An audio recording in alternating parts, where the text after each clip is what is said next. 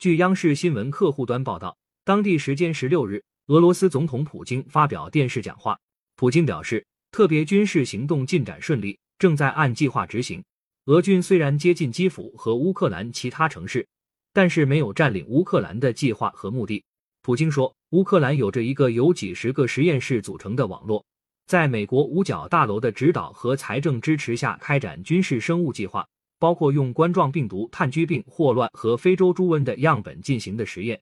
现在他们正在努力消除这些方案的所有痕迹，但俄罗斯有充分的理由相信，生物武器的部件已经在乌克兰紧邻俄罗斯的地方被制造出来了。普京说，西方冻结俄罗斯外汇储备，实际上等同于宣布对俄债务违约。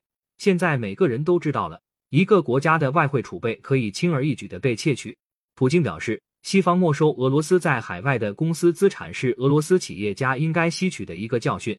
把资产投资在祖国最保险。相信在西方封锁了俄罗斯的账户之后，许多国家都会将自己的外汇储备转为商品，这将导致商品紧缺。